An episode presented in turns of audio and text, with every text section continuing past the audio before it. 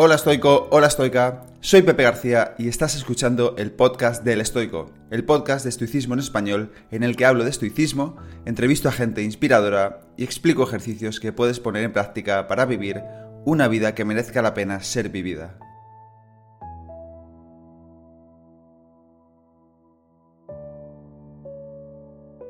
Bienvenido, bienvenida al episodio número 103 del podcast. En el episodio de hoy hablaré de un tema que me fascina y que trato de practicar a diario, que es cómo construir nuestra ciudadela interior y cómo aprender a retirarnos en ella poco a poco, tal y como nos recomendaba el propio emperador Marco Aurelio. En sus meditaciones se decía a sí mismo, siempre que te veas obligado por las circunstancias como a sentirte confuso, retorna a ti mismo rápidamente y no te desvíes de tu ritmo más de lo necesario. Serás bastante más dueño de la armonía gracias a tu continuo retornar a la misma. Me encanta este extracto, pero quizás el problema de hoy de nuestra sociedad es que no sabemos retirarnos a nuestra ciudadela interior. Vivimos en un mundo frenético cuyas personas no saben retirarse en sí mismas, pero este problema no es nuevo. Ya lo decía también Pascal en el siglo XVII. Todas las desgracias del hombre se derivan del hecho de no ser capaz de estar tranquilamente sentado y solo en una habitación. Como muchos de vosotros ya sabéis, si todo va bien, dentro de poco voy a ser padre y una de las cosas que me dejo pendientes antes de la paternidad es hacer un pequeño retiro. Llevo ya varios años meditando y el año pasado hice un mini retiro de silencio en casa de 8 horas y fue un día increíble. Por eso, cuando contactó conmigo Lola Iglesias, de Terra Asturias, el patrocinador del podcast de hoy, y me propuso organizar un retiro de estoicismo en su centro, le dije que sí, sin pensármelo. Terra Asturias está en La Focella, una mágica aldea de montaña asturiana situada en un parque natural, reserva de la biosfera, y es un lugar creado con mucho cariño para respirar paz, aire puro, silencio y naturaleza. Es un centro de retiros y de ecoturismo donde puedes recogerte y aprender con los mejores profesionales de mindfulness, bienestar, autoconocimiento, salud. Yo mismo estaré allí dentro de unos meses y es también un espacio para tus eventos y celebraciones especiales, retiros de empresa o simplemente disfrutar de unos días de turismo rural en sus preciosas casas. Yo en cuanto tenga ocasión me voy a escapar para allá con mi familia o amigos a hacer ecoturismo y algún retiro. ¿Qué falta me hace? Estos meses últimos han sido durísimos en cuanto a trabajo desde el lanzamiento de Siempre en Pie. Si quieres contactar con Terra Asturias para asistir a algún retiro individual o grupal o pasar unos días de vacaciones o si eres profesional y buscas un lugar único para organizar tus cursos o retiros, puedes contactar con Lola en terra-medioasturias.com terra-medioasturias.com y si le dices que vas de mi parte, pues le harás más feliz todavía. Dicho todo esto, como siempre, te dejo el enlace a la página web de Terra Asturias en las notas del episodio y ahora sí, vamos a por el episodio de hoy. Aprende a retirarte a tu ciudadela interior. En este caso que nos está ocupando, por tanto, no nos tocará seguir, o al menos no de primeras, el consejo de Marco Aurelio, donde nos dice, se buscan retiros en el campo, en la costa y en el monte. Tú también sueles anhelar tales retiros, pero puedes, en el momento que te apetezca, retirarte en ti mismo. En ninguna parte un hombre se retira con mayor tranquilidad y más calma que en su propia alma. ¿Por qué? Pues el tema es que cuando Marco Aurelio escribe estas líneas, se estima que lleva más o menos más de 30 años de entrenamiento estoico personalizado entre Junio Rústico y otros profesores que tuvo, lecturas de Epicteto, estudios, etc., tuvo un entrenamiento estoico individualizado, personalizado, que nosotros hoy en día no tenemos. Y aún así, con ese entrenamiento estoico personalizado que él tuvo, reconoce en sus meditaciones cometer muchos errores en la práctica. En nuestro caso, nadie nos ha enseñado a retirarnos en nosotros mismos, ya lo decía Pascal en el aforismo que mencioné anteriormente, y es que a mucha gente le da pánico el silencio. Hace poco publicaba en Twitter un tweet en el que me animaba a mí mismo, porque al final, como siempre digo, los tweets son recordatorios para mí mismo. Me recordaba practicar el silencio periódicamente, y las respuestas de muchos usuarios de la plataforma fueron entonces que o les comería la ansiedad, o que su cabeza iría a mil, que no serían capaces de aguantarlo, que estarían todo el día de bajón, o que me comiera una mierda directamente, que eso también me lo dijeron. Esto fue una respuesta muy amable que me dieron, que no puedo controlar, pero que suelo recibir, cuando en realidad ese tweet solo era un recordatorio para mí. Quizás matizando y puntualizando que personas con ansiedades fuertes o trastornos importantes, pues seguramente esta práctica de silencio pues la pueden trabajar o la están trabajando ya con terapeutas o profesionales de la salud mental, el resto de las personas que tenemos problemas, ansiedades o estreses comunes, que estamos más o menos en un estado de equilibrio, deberíamos iniciarnos en la práctica del silencio poco a poco. Y esto, insisto, no es un problema nuevo. Y de hecho, el otro día, revisando una de las cartas a Lucilio, encontré una historia que cuenta Séneca muy interesante. En ella, Crates, filósofo cínico y maestro de Zenón de Sitio, el fundador de nuestro querido estoicismo, Crates, como decía, encontró un joven que estaba paseando lejos de todos, y le preguntó qué estaba haciendo allí solo. Le respondió el joven, Estoy hablando conmigo mismo. Y Crates le dijo, Por favor, ten cuidado y ándate con ojo, que estás hablando con una mala persona. Lo que nos quieren decir aquí Séneca y Crates es el peligro que puede tener estar demasiado tiempo a solas si no somos una persona que soportemos, o eso es lo que yo interpreto de estas líneas. Y es que, continúa diciendo Séneca en la misma carta, no se debe dejar en soledad a ningún inexperto.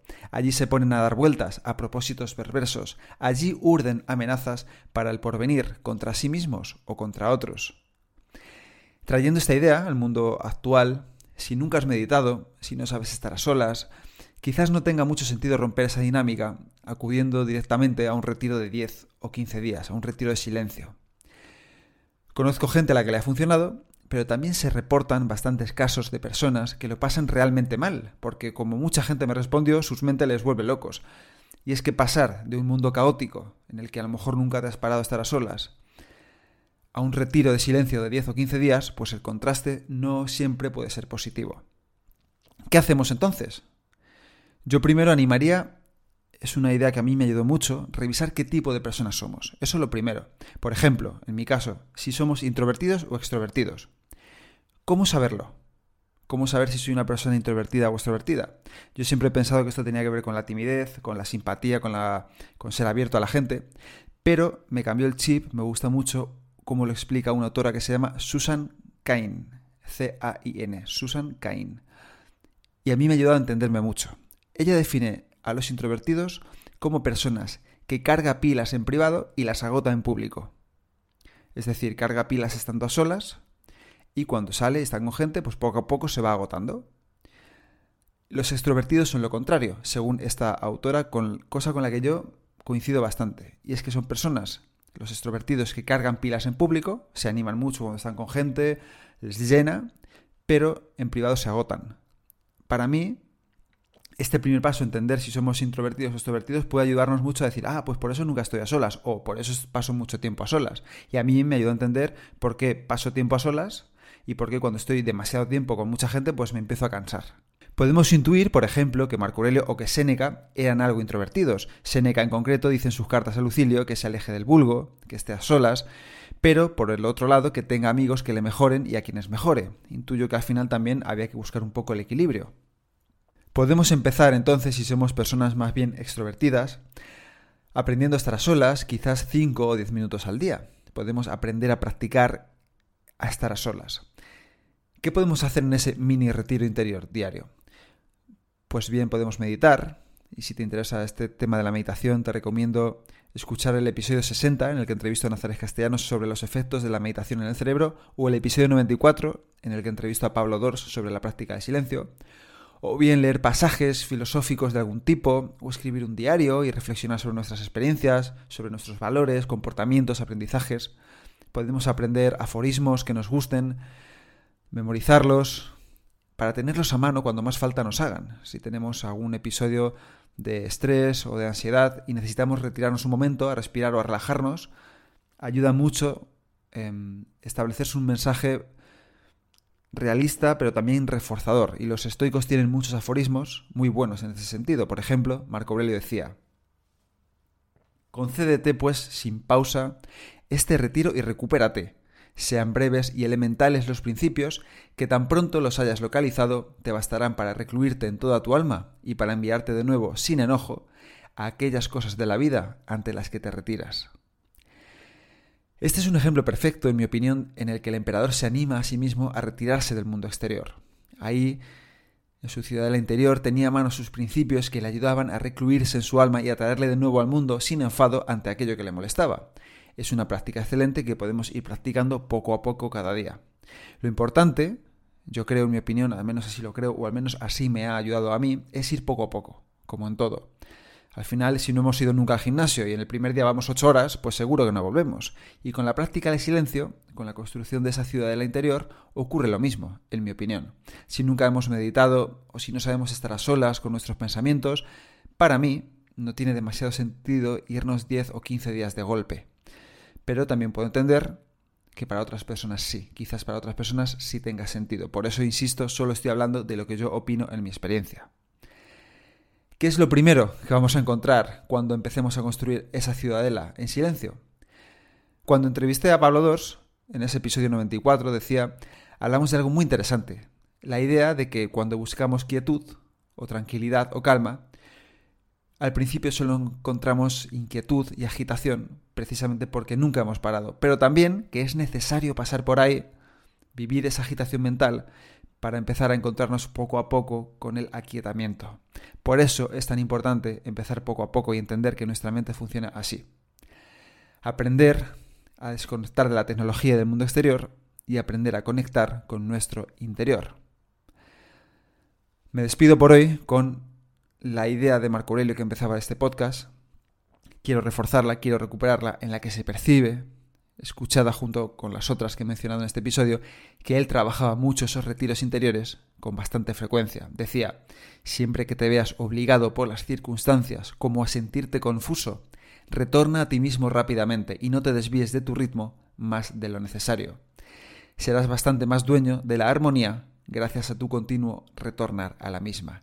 Gracias a tu continuo retornar a la misma. Él mismo lo dice, retornar continuamente a tu interior, a tu armonía. Muchas gracias por haberme escuchado. Espero que este episodio te ayude a conocerte un poco mejor, a pasar más tiempo contigo y, como decía Seneca, en definitiva, a convertirte en tu mejor compañía. Y hasta aquí el episodio de hoy. Espero que te haya gustado y que lo pongas en práctica. Si quieres ayudarme a que el podcast siga creciendo y pueda ayudar a más gente, te animo a suscribirte y recomendarlo en la plataforma de podcast que utilices, en redes sociales o mejor aún, a tus amigos. Y si quieres mandarme alguna idea o quieres que hable de algo en especial, puedes contactarme a elestoico.com@gmail.com o en cualquiera de mis perfiles de redes sociales arroba elestoicoesp. Nada más por hoy, muchísimas gracias por estar ahí y hasta la próxima.